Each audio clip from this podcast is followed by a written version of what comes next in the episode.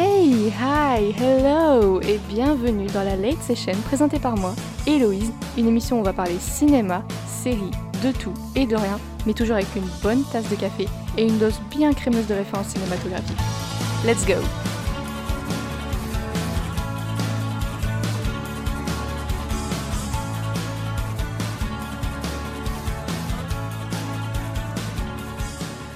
Well, hi there! Welcome back! Et bienvenue dans ce nouvel épisode de la Late Session. J'espère que vous allez bien. Ça fait un moment que j'étais absente de vos plateformes. Je sais, depuis le mois de juin, j'ai pris une pause. Forcément, une pause estivale qui qui était obligatoire, je pense. On en avait tous besoin. Moi, je sais que j'en avais besoin. J'ai profité de mes vacances. J'ai rien fait strictement rien fait. Et au mois de juin, j'ai eu un petit moment à vide au niveau des films. J'ai regardé que 13 films. Le mois de juillet, pire, j'en ai regardé que 6. En fait, j'étais arrivé à un moment où, à force de regarder des films tous les soirs, j'ai dû saturer. Et du coup, pendant les vacances, j'ai pas regardé grand chose. Alors que parallèlement à ce petit moment euh, à vide, l'industrie du cinéma est en train de monter rise again comme un phénix. Et moi, j'étais pas du tout en, en, rapport, en parallèle avec euh, cette montée. Donc, du coup, j'ai pris une pause. J'espère que vous, vos vacances se sont bien passées. Et j'espère que vous êtes prêts et prêtes à reprendre euh, ce petit bout de chemin avec moi et ce podcast. En tout cas, bienvenue aux nouveaux et nouvelles auditeurs et auditrices. Welcome back pour ceux qui étaient déjà fidèles dès le début et bienvenue dans la late session. en tout cas, Là, on reprend. Le mois de septembre, c'est la rentrée. J'espère que vous vous êtes accrochés car j'ai pas mal d'idées pour les prochains épisodes. C'est une période que j'aime beaucoup moi dans l'année, tout ce qui est septembre, octobre, novembre jusqu'en fin d'année. C'est ma période préférée de l'année. C'est l'automne, ma saison préférée. Donc j'ai la tête pleine, plein d'idées et j'espère que le content et ce que je vais vous proposer à écouter, j'espère que vous apprécierez et que les feedbacks resteront toujours aussi positifs. En attendant, cet été 2021 fut un été mondialement parlant, c'était un petit peu full of events. Hein. C'était pas tranquille, l'ambiance était assez bof. Entre le rapport sur l'environnement, le temps ici qui était pas vraiment ouf hein, au mois de juillet, hein, on va pas se mentir, le Covid, forcément, les conflits mondiaux, etc. Bref. Mais j'espère que vous, dans votre bulle, l'ambiance, elle était dingue. J'espère que vous avez fait des dingueries, j'espère que vous avez profité, que ce soit avec la famille, avec vos amis. J'espère que vous avez eu un été euh, vraiment où vous vous êtes requinqué, n'est-ce pas? Mais en attendant, le mois de septembre, là, on rentre dans le vif du sujet. Quand on voit un petit peu le bilan de cet été, well, on ne peut que se demander où est-ce qu'on va? What are we doing? What the fuck are we supposed to do now? Um, du coup, en fait, je me suis dit, mais pourquoi ne pas trouver les réponses dans le cinéma?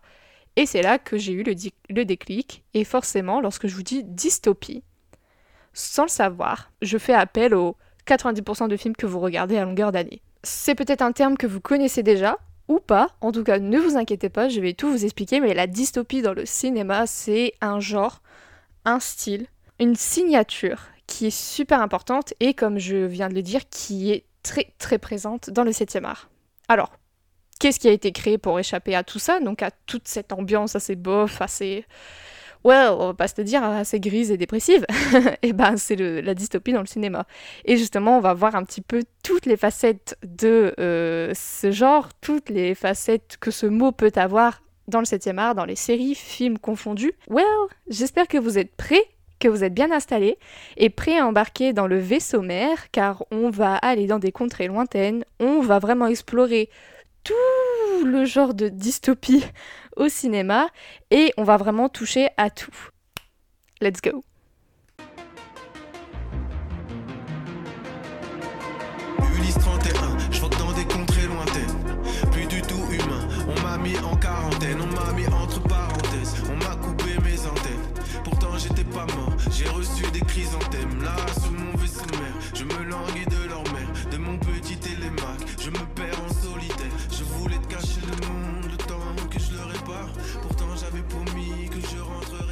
Alors la dystopie, oui, ok, mais pourquoi et à quoi ça sert exactement?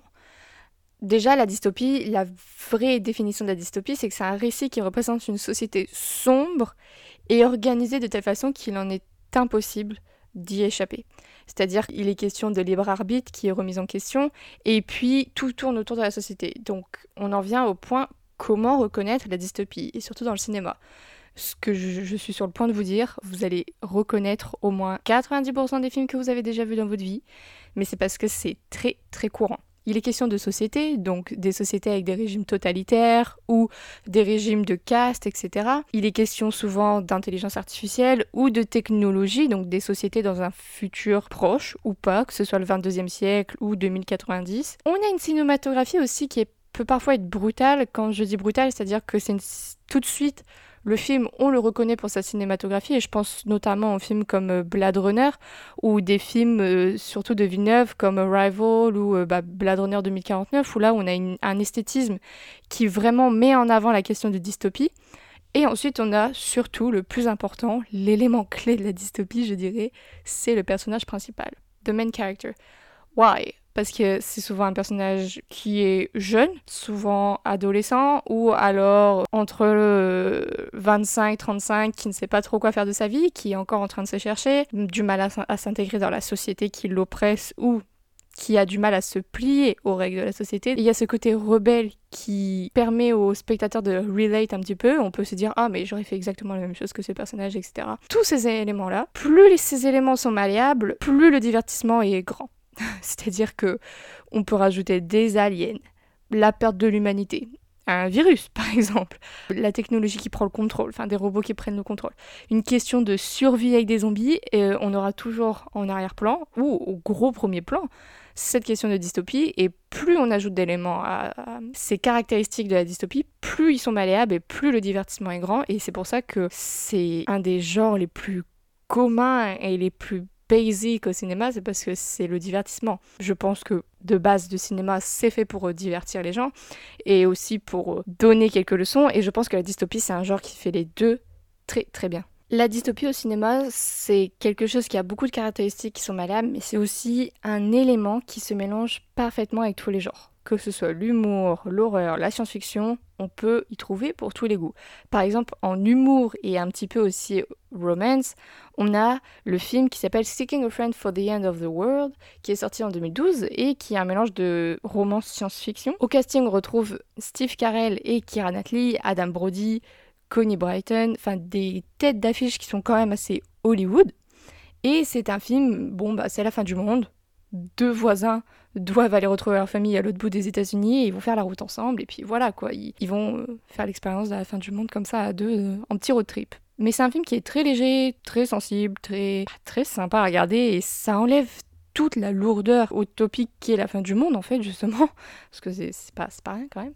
Mais après on a d'autres films qui sont complètement à l'ouest et je sais que c'est un film que je n'avais pas du tout aimé, j'ai pas du tout trouvé de sens à ce film, enfin je l'ai trouvé carrément inutile. C'était Idiocratie, sorti en 2006, et là c'est vraiment de la comédie pure sur un futur qui, qui pourrait très bien arriver, et c'est une grosse critique de la société, qui était réalisée par Mike Judge, et là au casting on retrouve toutes les grosses têtes de la comédie américaine, c'est-à-dire Luke Wilson, Maya Terry Crews, Dax Shepard, enfin que des gros comédiens américains qu'on peut retrouver dans SNL ou des séries, pardon, comme euh, Brooklyn Nine-Nine. Et en fait là c'est vraiment un film j'avais pas compris où en fait c'est la société où ben, il y a que des, excusez-moi des termes, mais il y a que des débiles en fait. Et c'est une personne qui se réveille après 500 ans, oui 500 ans de, de, de, de sieste en fait. Et il se réveille dans, dans ce monde dirigé par des débiles et tout. Et lui en fait du coup il est vu comme la personne la plus intelligente alors que de base dans une réalité totalement normale, il n'était pas très futut. Enfin, j'ai pas trouvé de sens à ce film et je sais qu'il est très utilisé en dans les cours pour euh, montrer la critique de la société et puis la société américaine sous Trump, etc. Enfin bref, qui croit au théorie du complot, nanana, bref.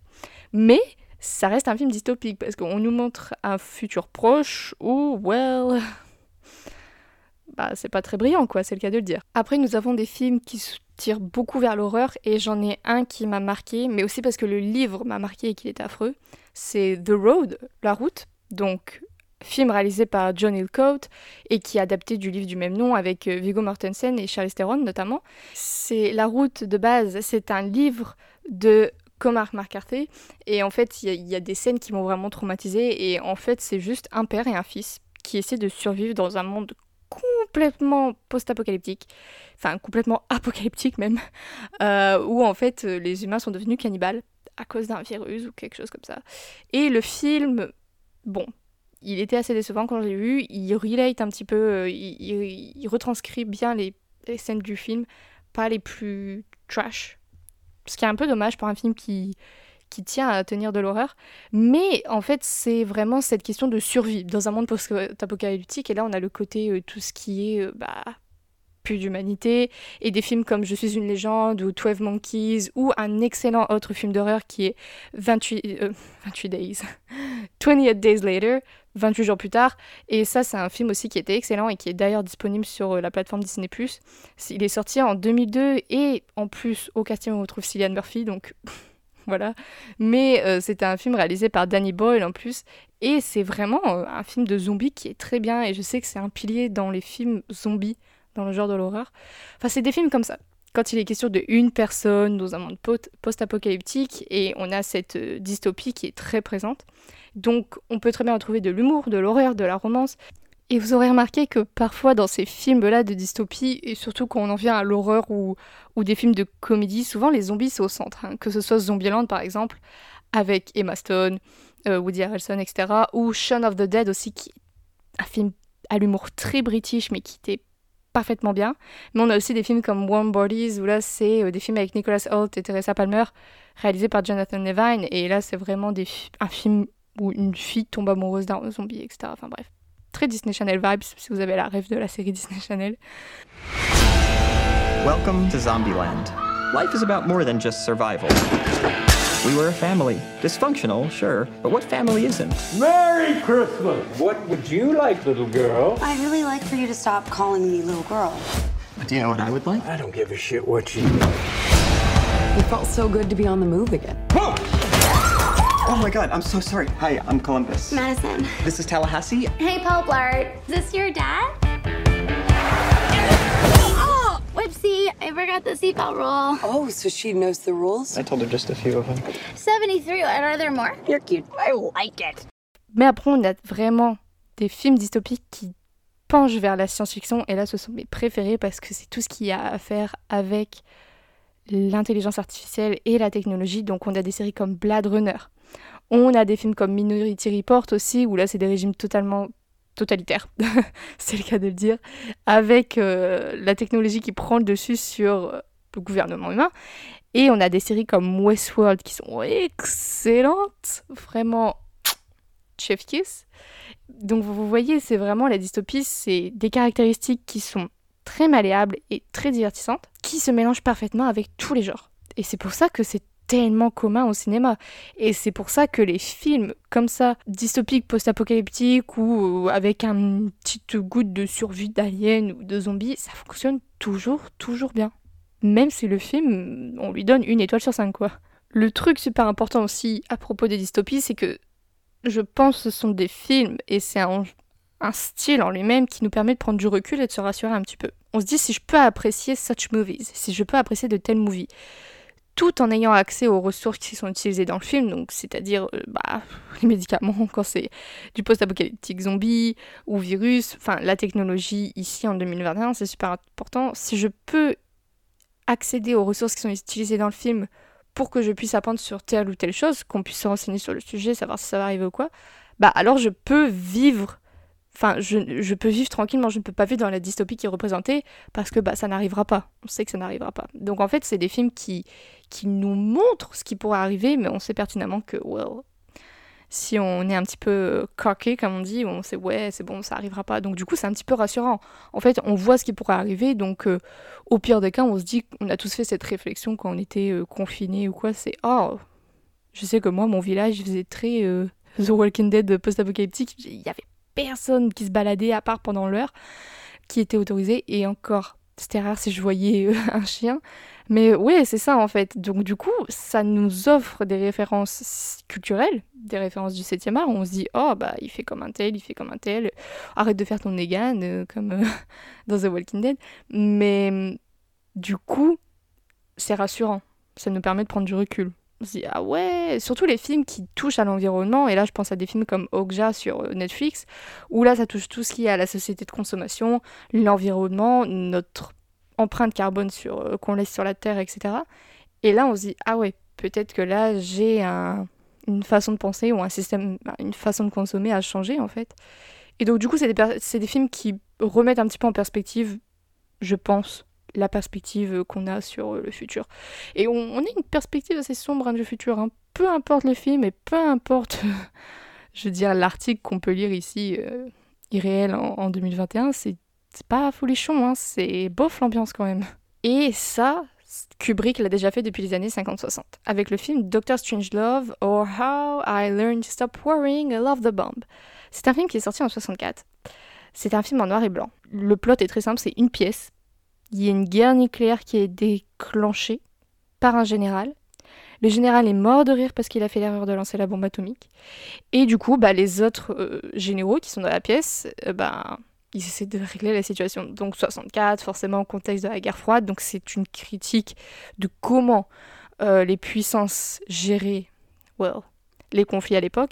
Et c'est beaucoup d'humour décalé, très cliché, parce que c'est un humour qui correspond à chaque nation. Vous voyez, genre, Kubrick a un, regard euh, très French sur bah, l'humour français, très british sur l'humour british, russe, etc.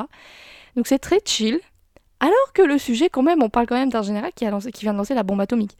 Et c'est pour ça que juste le titre How I Learned to Stop Worrying and Love the Bomb, quand on le traduit, c'est J'ai arrêté de me préoccuper de la bombe, j'ai appris à l'aimer. Ok. et en 66, pareil, il y a Truffaut qui fait Fahrenheit 451. Il y a une nouvelle version qui est sortie avec Michael B. Jordan en 2018. Si ça peut vous introduire au monde de Fahrenheit 451, oui, alors après, je vous recommande aussi de lire la, nou la, nouvelle qui est excellente, qui est tirée de la plume de Ray Bradbury. Fahrenheit 451, en 66, c'est par Truffaut, et là c'est carrément une critique du régime nazi, on n'a pas le droit de lire, donc pas le droit de lire, pas le droit à l'éducation, entre guillemets, et en fait c'est les autodamnés ou quand on brûlait tous les livres. Et là c'est vraiment tout le film tourne autour de ça, la nouvelle également, il y a toute cette critique, ce point de vue sur le régime nazi, sur ce que les régimes totalitaires font également aux approches de la guerre froide, donc franchement, la dystopie peut faire beaucoup de critiques, mais dans les années 40-60 on avait toujours ce côté... Euh, well, Seconde Guerre mondiale, guerre froide, nazi, régime totalitaire. Il y avait toujours ce parti pris. Dans les années 2000, on va plus arriver sur, well, des questions de société, un petit peu euh, avec un mélange d'un petit peu technologique. Et là, je pense notamment à la Matrix.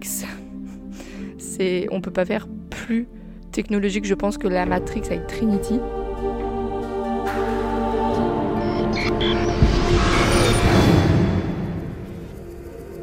Have you ever had a dream, Neo, that you were so sure was real? What if you were unable to wake from that dream? How would you know the difference between the dream world and the real world? It's the question that drives us, Neo. What is the Matrix? It is the world that has been pulled over your eyes to blind you from the truth. You are a slave born into a prison for your mind. The Matrix is a system, Neo. That system is our enemy. Try to realize the truth. What truth? There is no La saga Matrix a commencé en 99, ça a été réalisé par les sœurs Wachowski. D'ailleurs, une des deux sœurs, Lana, c'est celle qui a ré réalisé euh, Sense8. Ça peut... If it rings a bell for some of y'all. La Matrix, c'est vraiment la question de société, comment survivre euh, bah, au 22e siècle, alors que bah, la technologie, c'est tout ce qu'on connaît. Enfin, on est carrément dans une Matrix, quoi. Je, je, peux pas faire plus simple. Mais on a des films aussi, après, comme V pour Vendetta, où là, c'est carrément euh, pareil, c'est une question de société, le peuple reprend le pouvoir, surtout avec euh, le fameux masque, vous voyez, auquel je pense. Enfin, c'est des films comme ça, vous voyez, on a des périodes où il y avait des films en plein essor.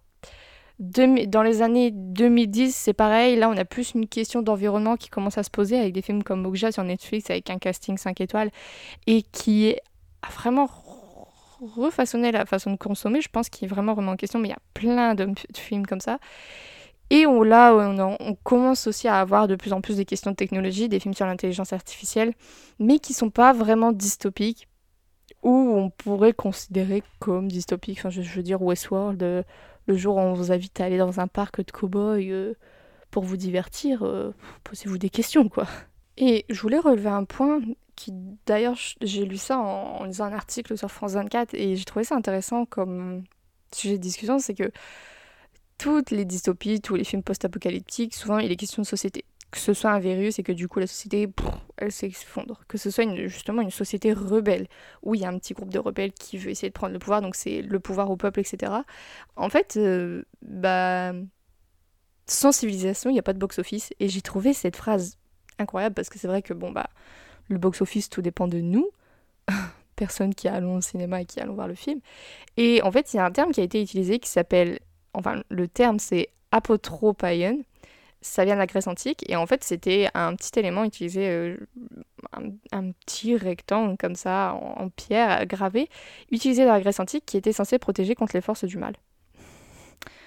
Ça fait très Tom Jedusor, mais bear with me. Bah c'est carrément ça en fait, les films post-apocalyptiques, dystopiques. Alors, qui une touche d'humour ou pas comme Zombieland, vous voyez, mais mais on se dit euh, qu'on prenne la situation d'invasion de, zombies à l'humour comme dans Zombieland ou qu'on la prenne très très au sérieux comme dans The Walking Dead, en faire des mini-sociétés, des mini-groupes et tout. Euh, bah en fait, euh, on ces films-là, on a l'impression qu'ils nous immunisent contre le fait que ça pourrait arriver parce que ouais, je suis une experte en zombies parce que j'ai tellement vu de films, vous voyez, genre I got this. Non, je pense qu'on pourra en débattre, on pourra en parler et avec chacune de nos cultures cinématographiques, je pense qu'on arrivera à faire un sacré truc. Donc si d'ailleurs euh, vous avez des idées, n'hésitez pas à me faire part de vos retours. Mais moi, il y a vraiment un mouvement et je sais que c'est un mouvement qui m'a qui a forgé la personne que je suis today, you know. C'est vraiment les années 2010 avec le mouvement des, des livres young adult et des films adaptés de ces livres. Po, po, po, po, po. Are you, are you coming to the tree where I told you to run so we both be free? Strange things did happen here, no stranger would it be if we met at midnight in the hanging tree. Are you, are you coming to the tree they strung up a man? They say we were free. Strange things have happened here in stranger. We met and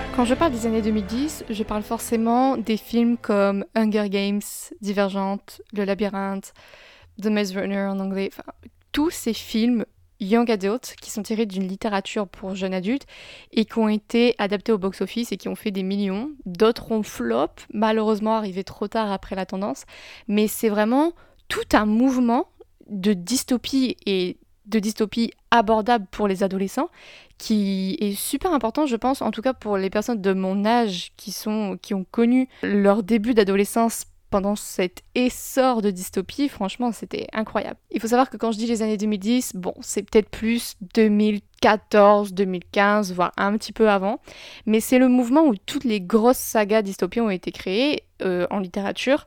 Bien sûr, la base des bases des dystopies en littérature, c'est la reste euh, George Orwell qui a écrit 1984 en 1949. Ça, c'est vraiment la dystopie de base et toute dystopie, je pense, en littérature s'inspire un petit peu de George Orwell parce que c'est le classique vraiment. Mais dans les années 2010, surtout 2014-2015, donc moi je suis en plein collège, je découvre les sagas comme ça à succès. Ma première saga, et une saga que j'aime toujours autant, c'était, et ça restera je pense divergente, c'est vraiment la saga qui m'a rendu dingue de ce mouvement. Ensuite les Hunger Games, Maze Runner, The Giver, bref, toutes les sagas comme ça dystopie. Ce qui est important dans les dystopies comme ça, jeune adulte, c'est qu'en fait, c'est plus accessible et, ça aborde des sujets qui sont réalistes, mais dans une fiction. Donc du coup, parfois il y a des résultats drastiques, comme je pense au labyrinthe, franchement, pour arriver à cette société, à ce genre d'expérience sur, sur euh, la société, well, c'est drastique. Mais il y a tout plein de petites leçons derrière qui sont intéressantes et maintenant ces films sont devenus des éléments pop culture. Enfin, en tout cas, moi de ma génération, c'est vraiment rentré dans la pop culture comme ça. Souvent, le personnage principal c'est un adolescent et en fait, quand on découvre ces livres, et c'est pour ça que moi, quand j'ai découvert ces livres, ce fut une partie importante de mon adolescence, parce que j'avais à peu près le même âge euh, que ces personnages. Je veux dire, euh, Béatrice Prior dans Divergente, elle a 16 ans lorsque le, la saga commence dans le premier livre. Katniss, pareil, elle a à peine la vingtaine. Enfin, c'est des âges comme ça auxquels on peut relate, auxquels on peut se retrouver, dans lesquels on peut se retrouver, pardon. Et en fait, c'est toutes les actions qu'ils peuvent avoir, toute cette recherche d'identité et dans une société qui pose problème, bien sûr, dans un contexte qui est beaucoup plus drastique que le nôtre, mais c'est trouver qui on est, en quoi on croit, pourquoi, quelles sont les, valeurs que l'on, que l'on veut défendre. Et en fait, ces personnages-là nous inspirent. Et le fait de les avoir au, cinéma, de les retrouver au cinéma, ça permet de mettre un visuel sur le personnage, mais aussi un visuel sur la dystopie et la société dans laquelle ils grandissent, en fait, dans laquelle ils évoluent. Et puis on sait pertinemment que le but de la dystopie jeune adulte aussi, c'est de faire passer des métaphores et de faire des parallèles avec notre société à nous qui est réel. Après, un autre point de vue aussi, moi que j'ai vu évoluer au fur et à mesure avec ce genre de dystopie pour euh, adolescents, que ce soit au cinéma ou en littérature, mais plus au cinéma. La plupart des sagas dystopiques jeunes adultes, c'est-à-dire, je prends par exemple Hunger Games Divergente, ça met en, avant des, héroïnes. Donc ce sont des femmes adolescentes qui ont des rôles qui de base ne sont pas féminins, donc euh, elles se battent, elles sont là, elles sont leaders d'une rébellion, et en étant adolescente, de voir ce, genre de, de, protagoniste comme ça en tête d'affiche, et surtout euh, porté par des actrices comme Jennifer Lawrence qui après ont une carrière grandiose, entre guillemets, enfin je veux dire, c'est des carrières qui sont conséquentes, cela donne un bon point de vue de l'héroïne, mais c'est pas l'héroïne gnangnan qui euh, fait ça par amour et tout. Bon, forcément, il y a le love interest dans, tous les, dans tout bon film adolescent, dans toute bonne saga, mais ça joue aussi, on va pas dire.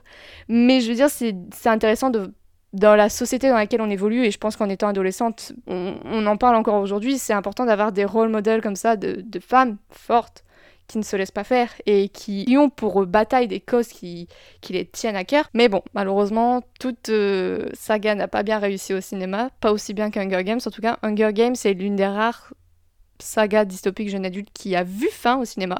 C'est-à-dire que tous les livres ont été adaptés, le labyrinthe également, mais des sagas comme Divergente n'ont pas eu la fin que ça mérite. Pourtant, c'est une des meilleures fins, je trouve, en littérature pour, euh, pour la littérature jeune adulte, parce que c'est une fin qui est pas comme les autres.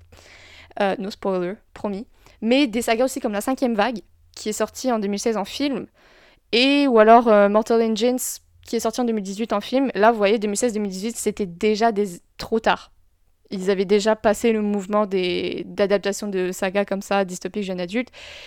Et bah, c'est là où on se rend compte quand même que c'est un mouvement qui, qui a été grandiose. ça a été mes meilleures années d'adolescente et j'étais en plein dedans. Je suis super contente d'avoir grandi en plein dedans. Des films comme La cinquième vague, qui est d'ailleurs disponible sur Netflix, ou Mental Engines, qui mettent en avant également des protagonistes féminines qui sont fortes. No problem with that. Mais ça a été adapté trop tard. Et bon, bah, c'est passé.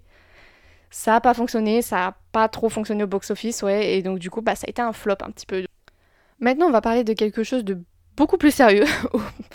Aucune transition un petit peu avec ce mouvement jeune adulte au cinéma de la dystopie, mais, mais c'est quelque chose qui se rapproche dangereusement de notre réalité, je trouve. Et c'est un sujet, moi, qui me fascine et dont je pourrais vraiment parler longtemps, mais promis, je vais la faire courte, c'est l'intelligence artificielle. Et je pense que la dans la dystopie, ça prend de plus en plus de place. Bring yourself back online.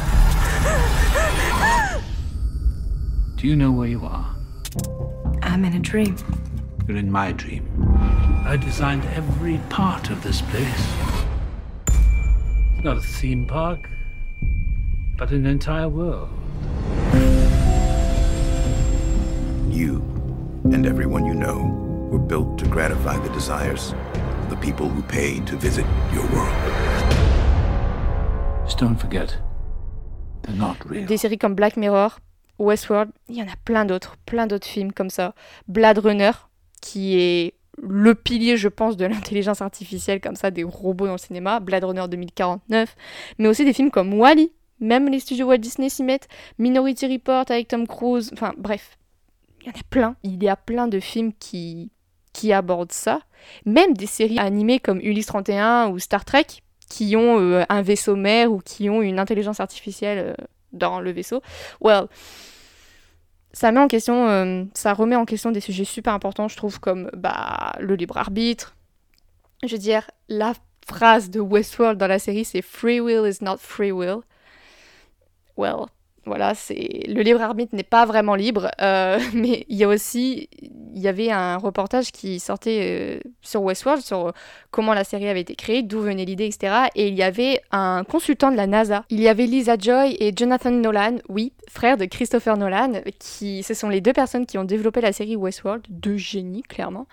Et il y avait ce consultant de la NASA qui disait sur la série que, en fait, tout ce qui était plausible devient possible. Donc c'est-à-dire tout ce que l'on peut imaginer sur l'intelligence artificielle, le développement des robots, le fait que bah, le robot dans Westworld, clairement, c'est, c'est un humain, quoi. Enfin, ça sa propre euh, philosophie, son propre libre arbitre, etc. Bah en fait, tout ce que nous, on imagine en regardant cette série, bah c'est possible. C'est vraiment possible. On a les capacités, on a la technologie pour le faire. Et le fait de voir des séries et des films comme ça qui mettent en avant des intelligences artificielles au top, enfin super pointues, bon, forcément ça reste dystopique, mais quand on voit un petit peu ce que Bezos et Co peuvent faire avec euh, leur argent et puis ce que l'on peut faire de nos jours avec la technologie, forcément un jour on va se retrouver avec un parc western cowboy, un parc à thème, et là faudra pas dire bip, mais va falloir peut-être se poser les bonnes questions. Et moi, c'est pour ça que l'intelligence artificielle, ça me fascine et je trouve c'est un, pour moi, c'est un de mes sujets préférés dans le cinéma parce que peu importe comment ça abordé, ça, ça reste incroyable que, que, ce soit dans la dystopie ou pas, mais surtout dans la dystopie, c'est un truc de malade. Et Westworld, c'est vraiment une série. Il y a trois saisons, vous pouvez trouver ça sur OCS. C'est une série HBO qui a été superbement bien développée. Et la troisième saison est plus importante parce que franchement, c'est vraiment le euh, c'est vraiment le développement des personnages dans une société comme ça euh, du 21e siècle lointaine, super moderne, dans un Los Angeles super moderne. Enfin, je veux dire, les voitures qui volent et tout, euh, il n'y en a pas encore. Hein. Mais et de voir que des personnes comme moi ou comme vous sont en réalité des robots avec un libre arbitre et une super avec un libre arbitre et puis une superbe intelligence. Mais on ne voit pas du tout la différence. C'est je trouve ça impressionnant. Bon ça fait très peur aussi. Et je pense que c'est le but de, de la série. C'est un petit peu catharsis. C'est à dire que bah dans la série tout ce qu'on pourrait imaginer de pire tout ce qui pourrait dérailler avec ce genre de, technologie ou ce genre d'expérience bah, forcément ça arrive dans la série. Enfin je veux dire les massacres les, les robots qui prennent le dessus etc bref ça c'est tout, c'est le meilleur plot que vous le meilleur scénario que vous pouvez trouver dans les films ou séries comme ça qui abordent l'intelligence artificielle. Donc, certes, c'est un petit peu rédhibitoire, c'est un petit peu le même plot à chaque fois, mais c'est ça, je trouve, c'est de voir le point de vue de plusieurs réalisateurs ou réalisatrices ou scénaristes sur le sujet, avec à chaque fois une petite touche personnelle. Enfin, bon, moi je trouve ça impressionnant, et donc Westworld, c'est vraiment pour moi la base comme ça dans le 7e art. Après, il y a des films comme Blade Runner. Mais Wally aussi, par exemple. Bon, Wally, c'est l'intelligence artificielle dans le sens où Wally est un robot qui arrive à développer des émotions. Je veux dire, c'est le but même de l'intelligence artificielle, c'est de, surpasser l'humain, mais aussi d'avoir ses propres émotions. Et ça, c'est toute une question de philosophie après derrière. Mais Wally, ça aborde aussi le sujet de l'environnement. Et c'est un film qui est fait pour les enfants et qui permet de poser des questions qui sont réelles et qui sont urgentes c'est le but de la dystopie, c'est de, mettre sur la table des sujets qui sont urgents et réels. Et là, bon, bah, il y a la question de l'environnement. Je veux dire, quand on voit l'état de la Terre dans Wally, on se dit, waouh, vivre dans l'espace, euh, bon, euh, ce sera pas pour maintenant. Et bon, ça fait peur, mais ça remet en perspective les choses. Et aussi, bon, après, il y a des films aussi comme Snowpiercer hein, qui abordent l'environnement. Mais là, c'est vraiment drastique. C'est vraiment triste. C'est vraiment très gris, très sombre, très. well. Bong Joon-ho n'a pas fait les choses à moitié dans ce film. Enfin, c'est un film qui se développe dans l'ère glaciaire, c'est un train qui fait le tour du monde constamment, et le restant de la société vit dans ce train, il y a un système de classe, forcément, les plus riches, les plus pauvres. C'est une question d'environnement, parce que l'âge glaciaire, well, euh, le jour où on vivra dans un train qui tourne comme ça en rond, qui fait le tour du monde, euh, voilà quoi. Um, mais c'est vraiment des films, souvent, well, moi c'est... Ça pose des problèmes de société, toujours une question de rébellion. Donc certes, le plot est toujours le même, quand il y a une intelligence artificielle, moi je suis toujours plus intéressée. Ça reste redondant, c'est rédhibitoire, mais on est toujours là. Donc vous voyez, la dystopie, ça peut être abordé de plein de façons différentes. La plupart du temps, ça reste très pessimiste quand même. ça se demandait pourquoi les réalisateurs ne, ne veulent pas faire des films sur le futur où tout va bien. Enfin, pourquoi ça doit toujours être gris, dépressif euh, Enfin, je veux dire, pourquoi on doit toujours être pessimiste? À part Wally, franchement, mais c'est parce que ça, je pense que ça vient des studios Walt Disney. Et à part les films qui abordent ces sujets euh, sérieux euh, avec humour, comme Zombieland, vous voyez, c'est des films comme ça qui, wow, c'est la fin du monde, autant en rire, quoi. Tant mieux, je veux dire, il en faut, il en faut pour tous les goûts. Après, c'est parce que je pense aussi que des films dystopiques qui sont heureux si c'est pas bien réalisé ce sera pas profitable en fait. Enfin au niveau box office je pense pas que ça fonctionnerait aussi bien que comme d'autres ont pu fonctionner. Et puis well on va pas se mentir la plupart des films sont américains. Et les américains ont tendance à être super optimistes sur le futur. Alors que bon c'est un des plus gros pays qui sera pour cause euh, de notre perte on va rester optimiste quand même euh, à, la fin de cet épisode mais en général, la dystopie, c'est quelque chose qui permet de s'échapper. Souvent, ce sont des films où on n'a pas besoin de réfléchir de ouf et on n'a pas besoin de se prendre la tête. Donc, c'est des films qui nous permettent d'échapper à notre réalité, mais tout en nous montrant une réalité qu'on ne veut pas, que l'on ne veut absolument pas, où tout ce que l'on peut imaginer de pire se produit. Euh, donc c'est un petit peu bizarre, c'est un petit peu catharsiste, comme j'ai dit juste avant. Mais well, c'est ce qui fonctionne le plus au cinéma c'est vraiment ce qui fonctionne le plus. On pourrait retrouver de la dystopie dans les plus grosses sagas comme dans le plus petit film indé. Et je pense que c'est ça qui est intéressant avec le 7 art et la dystopie, c'est que on peut tellement voir tellement de situations, de tellement de points de vue différents, que d'avoir le point de vue d'un réalisateur, d'une réalisatrice, d'un scénariste, etc. Ça reste toujours intéressant. Et je pense que c'est pour ça que c'est un, mouvement, entre guillemets, ah, à ce point-là, c'est plus un mouvement parce que ça fait tellement longtemps que ça existe. Mais c'est pour ça que je pense que la dystopie, c'est quelque chose qui, qui ne cessera jamais de fonctionner au cinéma. Parce que peu importe l'audience, peu importe le public, peu importe la tranche d'âge, on trouvera toujours quelque chose que vous voyez que ce soit du cinéma adapté de, de littérature jeune adulte ou alors un cinéma euh, qui est beaucoup plus sérieux, beaucoup plus philosophique, comme des séries comme Westworld qui sont là pour un public beaucoup plus mûr, entre guillemets. On va pas montrer ça à des toddlers, on va pas montrer ça à des collégiens, ils vont pas comprendre. Ou alors rendre des sujets comme euh, le problème d'environnement ou euh, de société, entre guillemets, morbide, comme dans des, des films comme Wally. Enfin, vous voyez, il y a tellement de façons d'aborder tellement de sujets qui sont graves réelles et qui commencent à poser problème, enfin des situations qui commencent vraiment à être euh, well concerning, hein, on va peut-être, on va pas se mentir, c'est urgent, mais des situations dont on a besoin de parler. Quand on sort de la salle de cinéma, on est toujours plus rassuré de sortir dans notre société, enfin dans notre euh, dans notre vie à nous que dans la vie que le personnage principal vivait dans euh, Snowpiercer ou euh, Divergente. On va pas se mentir. En tout cas, j'espère que ce nouvel épisode vous aura plu. J'espère que le comeback vous aura plu également. C'est un, enfin, avec tout ce qui s'est passé cet été, je me suis replongée dans, dans, tout ce qui est Divergent, Hunger Games et tout, et je me ça a été le déclic et je me suis dit, mais encore aujourd'hui, on peut, on peut faire les parallèles avec ça, alors que ce sont des films qui datent quand même. Et encore aujourd'hui, il y a des films au cinéma qui sortent, qui sont des dystopies. Donc c'est vraiment quelque chose qui ne finit jamais.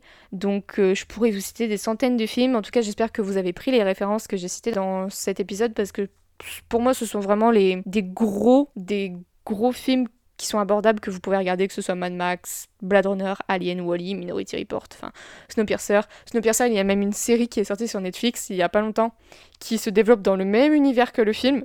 Donc avec euh, la même philosophie de train, de, de, classe dans la société, etc. Donc euh, franchement, allez-y, il y en a pour tous les goûts, pour tous les âges, pour toutes les personnes euh, différentes. Donc du coup, c'est pour ça, la dystopie, on s'en débarrassera jamais, sincèrement.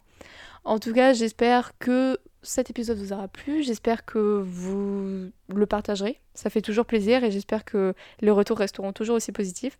En attendant, je vous souhaite un bon mois de septembre. Bon courage pour la rentrée pour ceux qui reprennent. Bon courage au travail pour ceux qui... Voilà. et puis, euh, ne vous inquiétez pas, le mois d'octobre, mon mois préféré de l'année, il va être pépite nous allons plonger dans l'horreur. Je prévois euh, quelques petits trucs. J'ai hâte de vous partager tout ça. En tout cas, prenez soin de vous. Et puis, euh, à bientôt. Ciao